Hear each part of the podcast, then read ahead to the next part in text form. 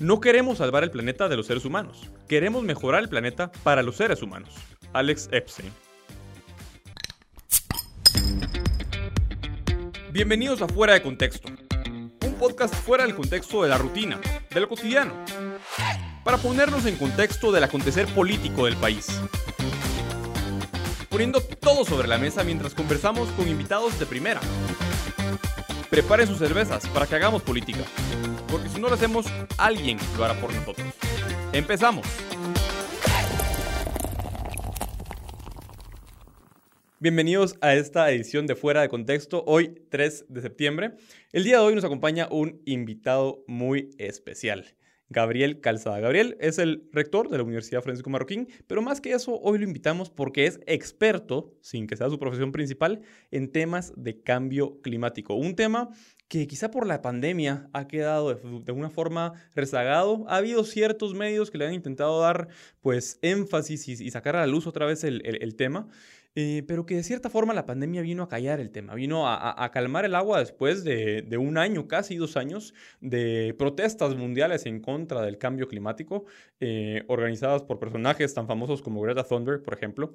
Y pues ahorita estamos en una gran pausa que yo considero, y me parece importante tocar este tema el día de hoy con, con Gabriel, que va a volver a resurgir. Así que por eso, Gabriel, es un honor tenerte en fuera de contexto. José Fernando, es un verdadero placer estar aquí, de verdad.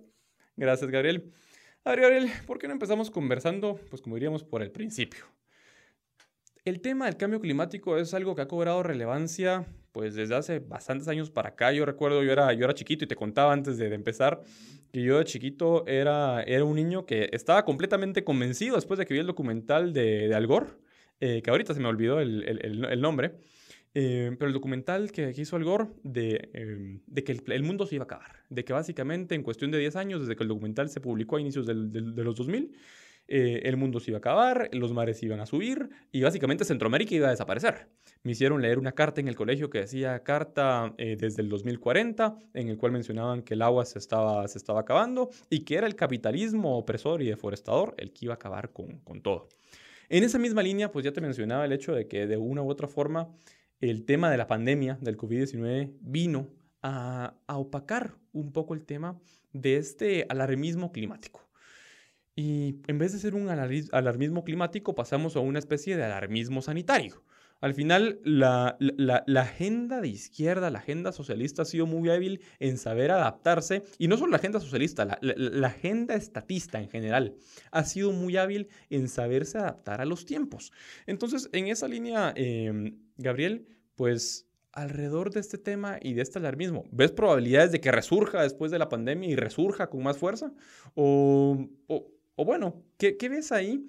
Y más allá de, esa pregunta que tal vez es un poquito, pues, fácil o superficial de, responder, em, ¿qué ha sido lo que se ha dicho hasta hoy? Yo sé que tenemos poco tiempo respecto del cambio climático antropogénico. ¿Somos nosotros los causantes del capitalismo, el causante de un cambio climático devastador que va a acabar con el mundo?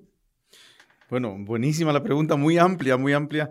Eh, por empezar por el final, o sea, empezando por, lo último que has planteado. A ver, el, ser humano eh, provoca eh, unos gases efecto invernadero y contribuye en alguna medida a un calentamiento. De ahí a algo devastador, una apocalipsis y demás. Eso, hay, un gran trecho entre lo uno y lo otro. Y creo que vamos a escuchar opiniones de todo tipo, pero no está fundamentado científicamente. Yo no he visto nada que fundamente científicamente todo este, eh, todo este eh, alarmismo acerca de un, de un cataclisma, de un apocalipsis, como se está diciendo ahora por último. Eh, nada que ver. lo que comentabas antes de hace un instante acerca de gente que te decían a ti o de, medios, de personajes que, que decían que 10 años eh, el mundo prácticamente se iba a acabar. Eso es algo que llevamos teniendo de hace mucho, mucho tiempo. Yo recuerdo haber ido, la primera vez que me invitaron a una cumbre de expertos o supuestos, supuestos expertos, eh, y uno de los supuestos expertos era yo, eh, mm, en, la que recuerdo que decían que teníamos X años, recuerdo que en aquel momento eran 5 años, eh, y a partir de ahí ya no era reversible y ya el desastre se nos, se nos venía encima. Recuerdo que fue en el año 2003. Eh, participé en Inglaterra en esa cumbre y nos decían que teníamos cinco años y que en el año 2008 ya no había vuelta atrás y que eh, iba a ser un gran desastre. Esto preguntabas antes también que de, cuándo viene. viene. Viene viene de muy lejos, viene de muy atrás y viene eh, antes incluso de que nos planteásemos cuestiones del clima. El, el tema de la, de la crisis siempre ha sido utilizado por, por, por, personas que quieran avanzar su agenda. Y, suele ser una agenda liberticida, no importa que sea de izquierdas o de derecha. La, la agenda liberticida siempre, siempre ha avanzado gracias a, las, a, las, grandes crisis. Y creo que el, tema del clima y el tema del medio ambiente en general es un tema demasiado importante para dejárselo a los alarmistas. Creo que tenemos que tratarlo de forma científica, sensata, prudente, eh, hacer caso a la ciencia y a partir de los datos científicos analizar en un contexto sociológico, eh, económico y político, el cuáles son las medidas más adecuadas dados los problemas con los, a, los que nos enfrentamos. ¿no? Pero eh, eh, contestando a tu pregunta, ¿gran cataclisma a la vuelta de la esquina? No, ni mucho menos. ¿Desde cuándo existe esto? Pues desde hace mucho tiempo, desafortunadamente, y siempre la historia es que en 3, 5, 10 años el mundo se va a acabar. Gabriel, hay un tema aquí, y por eso la frase del principio del programa.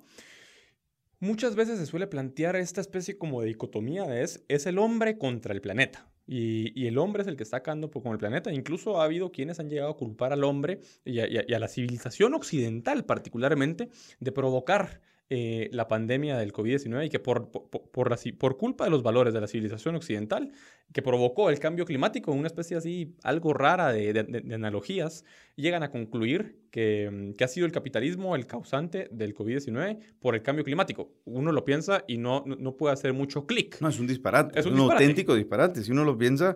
Eh, vamos a ver, si nos vamos a la época preindustrial, es cuando nos encontramos con que desaparecen la mayor parte de los bosques del planeta, que se están recuperando desde que tenemos capitalismo y especialmente desde que tenemos una fase tardía del capitalismo, los bosques en el mundo entero se están recuperando. Tal es el caso que el, a nivel mundial, no solo en los países desarrollados, sino a nivel mundial, el bosque está creciendo desde hace más de 30 años.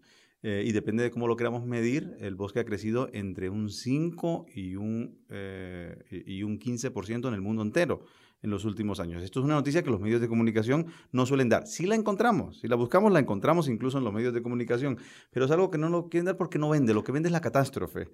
Eh, lo que vende es la, alarma, el fin del mundo, el, el, cataclismo, el apocalipsis. Todo eso vende. Y además lo mueven con muchos millones eh, de dólares detrás las personas que tienen agendas políticas. En esa, eh, justamente en esa línea, a lo, que, a lo que yo con la pregunta.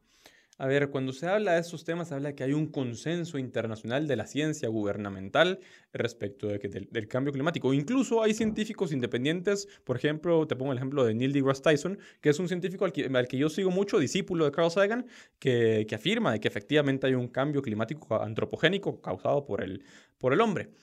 Tú te has definido como un eh, realista del cambio climático, eh, pues tienes una gran cantidad de artículos que cualquiera puede ir a buscar y, leerlo, em, porque muchas personas em, llaman a personas que piensan como, como tú, como nosotros, de hecho, negacionistas del cambio climático. En ese sentido, Gabriel, ¿qué evidencia hay o qué evidencia tienes de em, que el cambio climático no es causado por el hombre o, que ese, eh, que, cataclismo que muchos eh, estatistas que promueven la regulación excesiva por parte de los gobiernos para evitar ese gran cataclismo y ese, ese fin del mundo provocado por la contaminación y la emisión de gases de efecto invernadero por parte del hombre no va a suceder. A ver, son un montón de preguntas de nuevo. vamos a ver, vamos, vamos, a ver, vamos por parte. Eh, cambio climático, hay cambio climático. ¿De cuánto es? Sabemos cuánto es, no hay discusión acerca de este tema. La discusión es mínima. En los últimos 100 años hemos tenido aproximadamente 0,8 grados centígrados de calentamiento. Depende de quién escuchemos, te van a decir que 0,7, grados centígrados o 0,9 grados centígrados. Últimos 100 años. Los últimos 100 años. Ese, es el calentamiento que hay. Esto no hay discusión. No es si eres escéptico o eres eh, eh, no escéptico, si eres negacionista, si eres realista, si eres alarmista. Realmente la ciencia está bastante de acuerdo en este, en este asunto.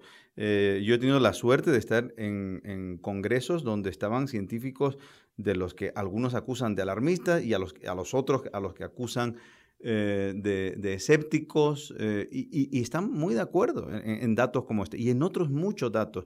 Yo creo que es la prensa y el movimiento eh, ecologista eh, la que ha estado em, continuamente haciendo ver como que las diferencias son enormes. No son tan grandes las diferencias. Eh, mm, yo no digo que el ser humano no contribuya al cambio climático, a, esos grados que estoy comentando ahora. Lo que digo es que el ser humano solo contribuye una parte de ese calentamiento, una parte. Hay quienes dicen que es que esa parte es suficiente para detonar unos feedback positivos que hagan que esto se dispare. Bueno, son teorías que hay, que hay ahí, ¿no? Y hay otros que piensan que todo lo contrario, que lo que hay en marcha son eh, un sistema eh, climático con feedback, con una retroalimentación negativa, le llaman, que hacen que se estabilice la temperatura de la Tierra. Lo cierto es, lo que podemos saber es lo que se puede medir hasta ahora. Lo demás son modelos, y hay modelos ahí para todos los gustos hacia adelante. Eh, lo que pasa es que sí tenemos un montón de buenas noticias sobre lo que ha ido ocurriendo con, el clima, con la actividad humana. Eh, tenemos un montón de buenas noticias de lo que la ciencia ha descubierto sobre esta cuestión y lo que eh, creo que no cabe ninguna duda es que es, y voy a la otra pregunta que hacía, es que es precisamente en, eh, gracias al capitalismo que la gran mayor parte de los índices medioambientales, incluidos los climáticos, han mejorado. Es decir, si no tuviésemos capitalismo, si no tuviésemos mercado libre, si no tuviésemos precios, lo que tendríamos es una situación, pero increíblemente peor. no tenemos más que irnos al mundo de hoy. Vayamos a países capitalistas y países no capitalistas. ¿Cuáles por persona, por habitante o por unidad producida contaminan más y cuáles menos, cuáles producen más CO2 y cuáles menos. No cabe ninguna duda. Cualquier persona que mire con ojos objetivos estas cuestiones ve que los países donde hay mercados libres, los países donde hay libertad de empresa, los países donde hay capitalismo, son países que tanto por unidad producida como por habitante pero, eh, contaminan menos. Además, son los países que están trayendo soluciones a todos estos problemas. Entonces, es un auténtico dislate, un auténtico dislate eh, plantear que el capitalismo es, es el enemigo eh, y no verlo como la solución, ¿no? Pero acá hay otro, otro tema. Al final, cada quien es libre de pensar lo que quiera. Si alguien quiere pensar que ese, e, ese osito polar que vemos parado sobre el casquete de hielo, que se ha convertido quizá en la imagen más difundida por Greenpeace alrededor del mundo, como una herramienta de decir, miren, el, osito Los osos polares que han estado aumentando. ¿En serio? Han estado aumentando, sí, sí, sí. No hay más que, bueno, hay, una discrepancia entre quienes piensan que los osos polares se han mantenido estables, la población de osos polares, y los que piensan que ha aumentado pero no hay estudios científicos que digan que los osos polares han estado disminuyendo. Eso sí, Greenpeace se dedica a decirnos continuamente como que el oso polar está desapareciendo por culpa del calentamiento global. Claro, en esa, en esa línea, pues cada quien es libre de creer los disparates que quiera creer. El problema es cuando buscan que sus, sus creencias, que no están basadas en evidencia alguna, eh, se hagan efectivas por medio de leyes. ¿A qué me refiero yo? Con todo el tema del alarmismo eh, climático, pues hay conferencias internacionales que, se dan año con año organizadas por Naciones Unidas y por el panel gubernamental sobre el cambio climático que organizan estas conferencias para hablar acerca de los compromisos de los gobiernos internacionales para reducir, por ejemplo, las emisiones de dióxido de carbono, que ese es uno de los temas, de los temas principales que se tratan en estas conferencias. Entonces, Estados Unidos se compromete a disminuir en tanto sus emisiones de dióxido de carbono. China se compromete, China no cumple nada, pero China se compromete a, reducir una determinada parte de sus emisiones de, dióxido de carbono. Y pues eso a la vez implica una regulación interna. Otro tema, eh, al igual que el dióxido de carbono, que ha cobrado pues bastante relevancia en los últimos años, incluso llegando en el caso de Guatemala el gobierno de Jimmy Morales a prohibirlo, es el tema del plástico. El tema del plástico ha cobrado bastante relevancia en ese, en ese sentido. Y es, hay que prohibir el plástico, porque la imagen de la tortuga con, el, con la pajilla atravesada en la nariz, esa, nunca me la va a sacar de, de, la cabeza. Incluso hay muchos memes que han surgido alrededor de la imagen de la tortuga con la pajilla en la, en la nariz. En esa línea, se dice que el capitalismo es irresponsable y que ha sido, y, ya, lo mencionábamos, que el capitalismo es irresponsable y si se deja a los grandes industriales producir con, libertad, ellos van a ser los que van a acabar con los recursos del, planeta. Que si dejamos que el capitalismo eh, voraz, eh, pues deje a las personas producir libremente, eh, vamos a terminar con mares completamente contaminados y bosques completamente deforestados y ríos completamente contaminados. ¿Qué hay detrás de estas afirmaciones, Gabriel? Bueno, e, eso es especular qué hay detrás de estas afirmaciones. Filosóficamente, yo, pienso, más, que, más que políticos que hay detrás filosóficamente de este tipo de afirmaciones. Yo, yo, creo que primero que nada, eh, lo que puede haber es un gran desconocimiento de, de la realidad, eh, una, una, falta de curiosidad por acercarse uno y ver dónde, dónde sale la basura, de dónde sale eh, la contaminación, de dónde sale eh, el plástico que llega a los océanos, cuánto plástico llega a los océanos, eh, porque la gente te habla muy alegremente, pero no te dicen que es un 0.1 aproximadamente del plástico que se produce el que llega a los océanos y que casi todo él viene de países subdesarrollados. Eh, y que la inmensa mayor parte del plástico se recicla en los países o se trata en los países desarrollados. De nuevo, vemos que el capitalismo y el mercado y el desarrollo capitalista es el mejor aliado. Lo vemos en Guatemala, lo vemos en cualquier sitio al que queramos ir. Si vamos a, las partes o los sectores de Guatemala menos desarrollados, vemos, pues, eh, vemos en qué consiste la actividad humana. Por ejemplo, vemos eh, en el ámbito rural de Guatemala a la gente cargando pues con maderas al hombro, desafortunadamente. ¿Y, qué es lo que hacen? Pues producir energía a base de quemar madera, la forma más contaminante que puede haber de, producir energía. ¿Y qué ocurre en las zonas desarrolladas de Guatemala? Que la, gente dispone afortunadamente de un, de un, interruptor, de un switch, que lo utilizan para utilizar energía eléctrica eh, que tiene una procedencia infinitamente menos contaminante que la de la persona que desgraciadamente tiene que cargar con madera y, quemarla. Lo mismo nos encontramos cuando vamos al tema de los plásticos. Los plásticos, primero que nada, vinieron a solucionar problemas medioambientales gravísimos. Si nos vamos a la historia del plástico y vemos cómo surge el plástico, vemos que lo que ocurría antes del plástico, y nadie quiere tratar este tema, pero así es, es que matábamos unos 160 mil elefantes para utilizar el marfil para los usos que luego utilizamos para el plástico. Casi todos los usos para los que luego utilizamos el plástico a partir de la invención del celuloide a finales del siglo XIX son los usos que usábamos del marfil y principalmente el elefante, hasta tal punto que el elefante fue a desaparecer y fue gracias al plástico que el elefante se salva y eso no hay más que ir a las hemerotecas y leer cómo fue la revolución del plástico la que salvó no solo a los elefantes, sino a otros muchos animales. Claro, esto nadie quiere tratar este asunto y cómo el plástico vino a, a ser un gran beneficio al medio ambiente que a partir de ahí nos y bueno, y aparte de eso, no solo al medio ambiente, eh, no es, no, es, no es posible entender la sanidad moderna sin el plástico. No es posible entender la salud moderna sin el plástico, la higiene moderna del sector alimenticio sin el plástico. No, no, es posible entender la calidad de vida que tenemos hoy, ni siquiera la calidad ambiental que tenemos hoy sin el plástico. Es totalmente imposible. Y creo que cualquier persona que se aproxime con ojos de, niño, con ojos de curioso eh, al tema del plástico, lo va a ver enseguida. Eh, lo que pasa es que hay toda una campaña en marcha que a lo que quiere ir es a, pues eh, a, los sentimientos en vez de a la razón y a, y a, personas, a muy buenas personas, muy bien, muy bien intencionadas, pues les agarran por ahí y, y, y, no casi te bombardean de tal forma que no dejan casi que te, que te informes, ¿no?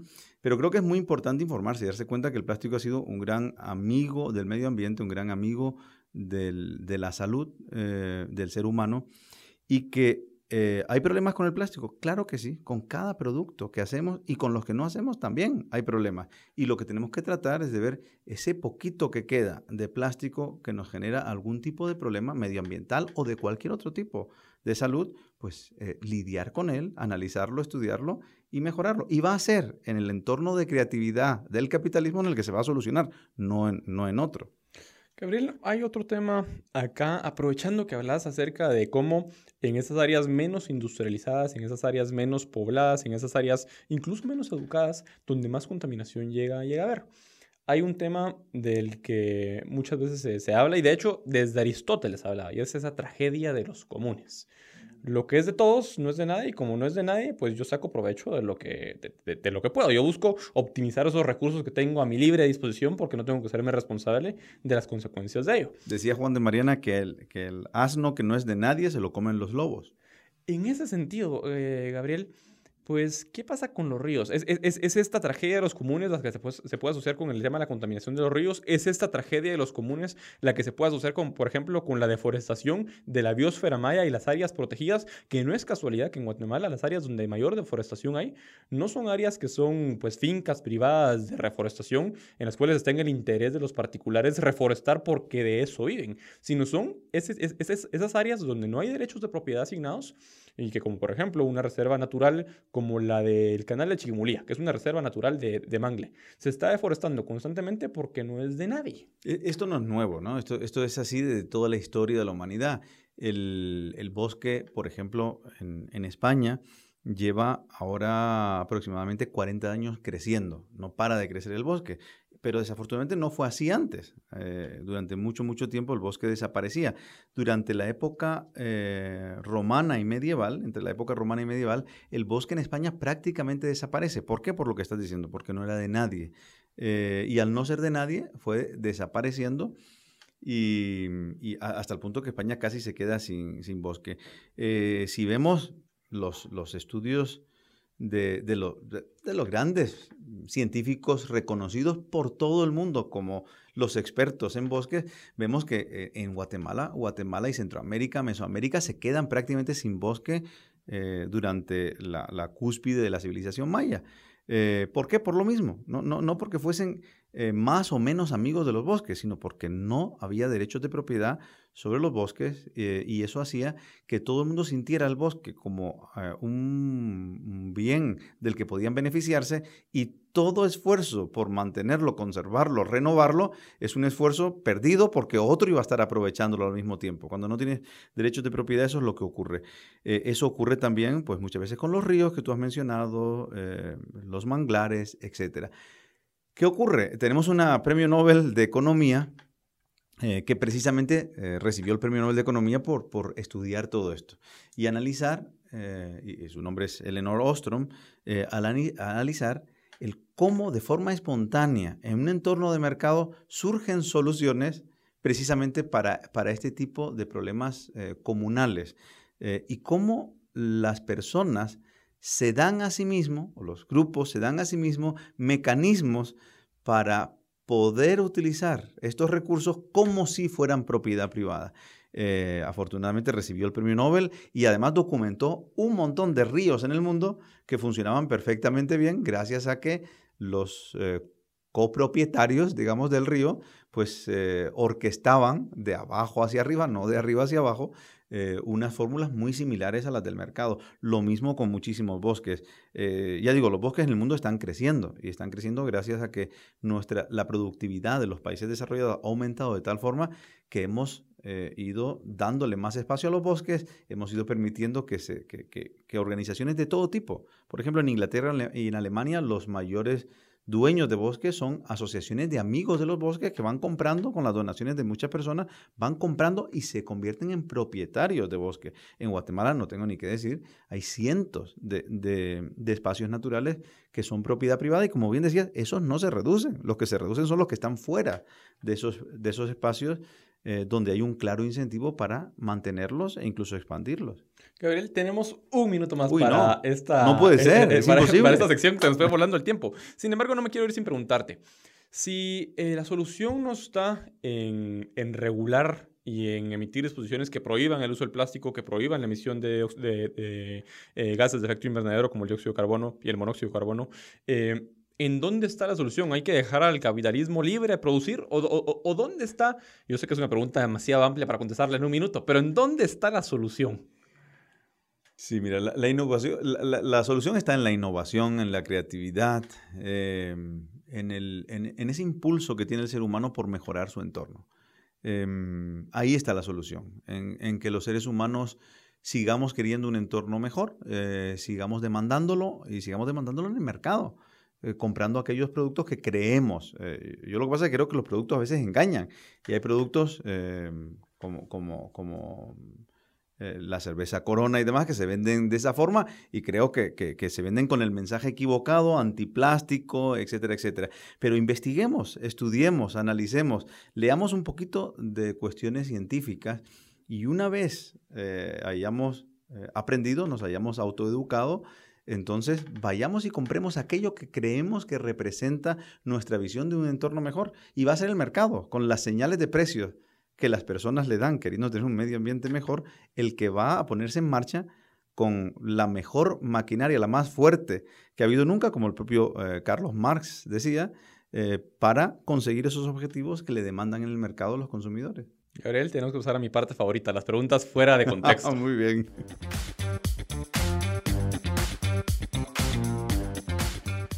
Y bueno, Gabriel, esta parte, eh, como siempre le digo a los invitados, tienen que responder lo que tengan en su top of mind de estos 8 o 10 temas que te voy a, venga, vamos a tirar. Subsidio al transporte público. No, no. El, subsidio al transporte público tiene problemas muy, muy grandes. Uno de ellos precisamente es la contaminación. Eh, si nos fijamos, casi todos los países donde vemos más contaminación es por culpa de subsidios al transporte público. Creo que es una, una malísima idea. Además, el ser humano tiene que ir descubriendo, las sociedades tienen que ir descubriendo cuál es el mejor transporte, el ideal para el lugar concreto, con las especificidades de, cada localidad y eso con subsidios lo destrozas. Deja de haber prueba y error. Gabriel está haciendo trampas, se, pasó de los cinco segundos. Uy, perdona, perdona, perdona. No te entendí. Que Organización Mundial de la Salud. Eh, creo que una organización que trata de imponer de arriba hacia abajo las normas que los seres humanos deberíamos ir dándonos para mejorar eh, las cuestiones de salud pública. Apertura de centros educativos. Em, creo que con prudencia debe darse cuanto antes. Planes de ordenamiento territorial.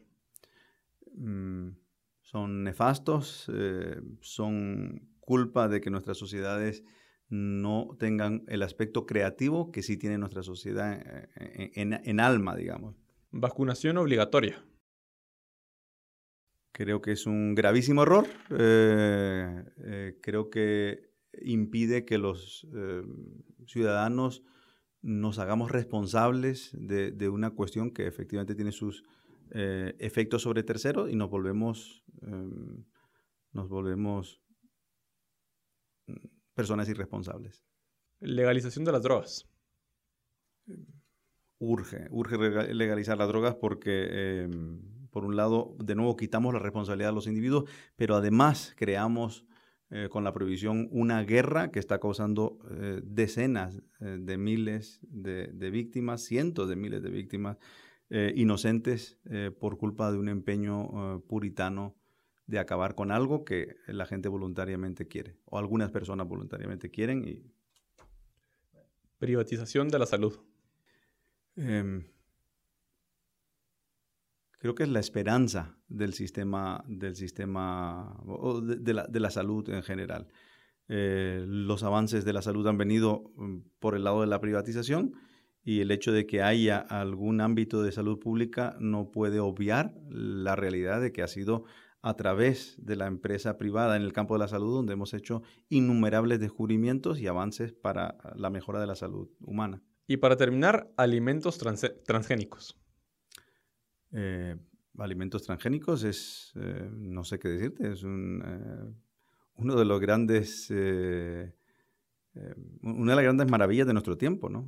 hemos conseguido utilizar muchísima menos tierra, muchísimos menos recursos. Hemos conseguido liberar mucha tierra al medio ambiente gracias a los transgénicos, cosa que hubiese sido absolutamente imposible sin ellos. hemos conseguido por fin eh, producir suficiente alimentación, suficientes alimentos para alimentar a todo el planeta. Estamos muy cerca de acabar con las hambrunas, eh, algo totalmente impensable hace unos años, y los transgénicos han sido clave en esto. Gabriel, muchísimas gracias por acompañarnos en Fuera de Contexto. no, ha sido un placer, de verdad. Nos vemos la próxima semana en el mismo lugar.